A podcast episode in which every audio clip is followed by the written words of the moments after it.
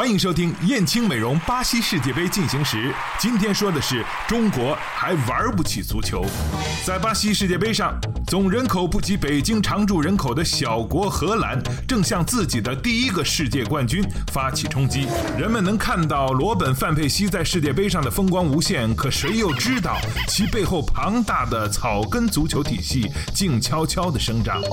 荷兰足协发布的数字显示，荷兰总共有俱乐部超过三千三百百个，其中超过百分之九十的都是基于社区的业余俱乐部，注册会员则超过了一百二十万人。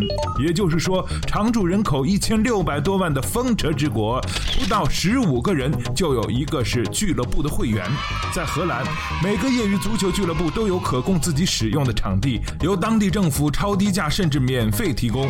业余足球俱乐部一般依托于社区，足球俱乐部已经成为社区共有的大家庭。不仅仅是荷兰。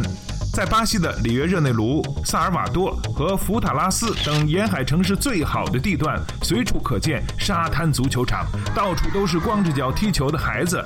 在土地价格号称世界最贵的东京，河流穿城而过，两岸数百米内没有建筑，一片片棒球场和足球场对外免费开放。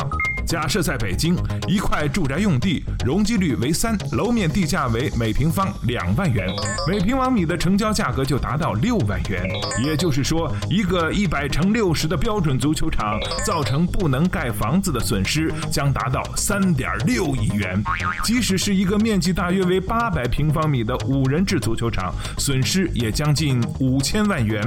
更别说价格更加离谱的江景房、海景房了。就是在地价为北京十。十分之一的小城市，一个足球场也足以造成上千万的损失。吃着薯条，喝着可乐啤酒，看别人世界杯的我们，总是激情澎湃。但是转身下楼，就迷失在了钢筋混凝土的森林中。我们玩不起足球，它太过奢侈。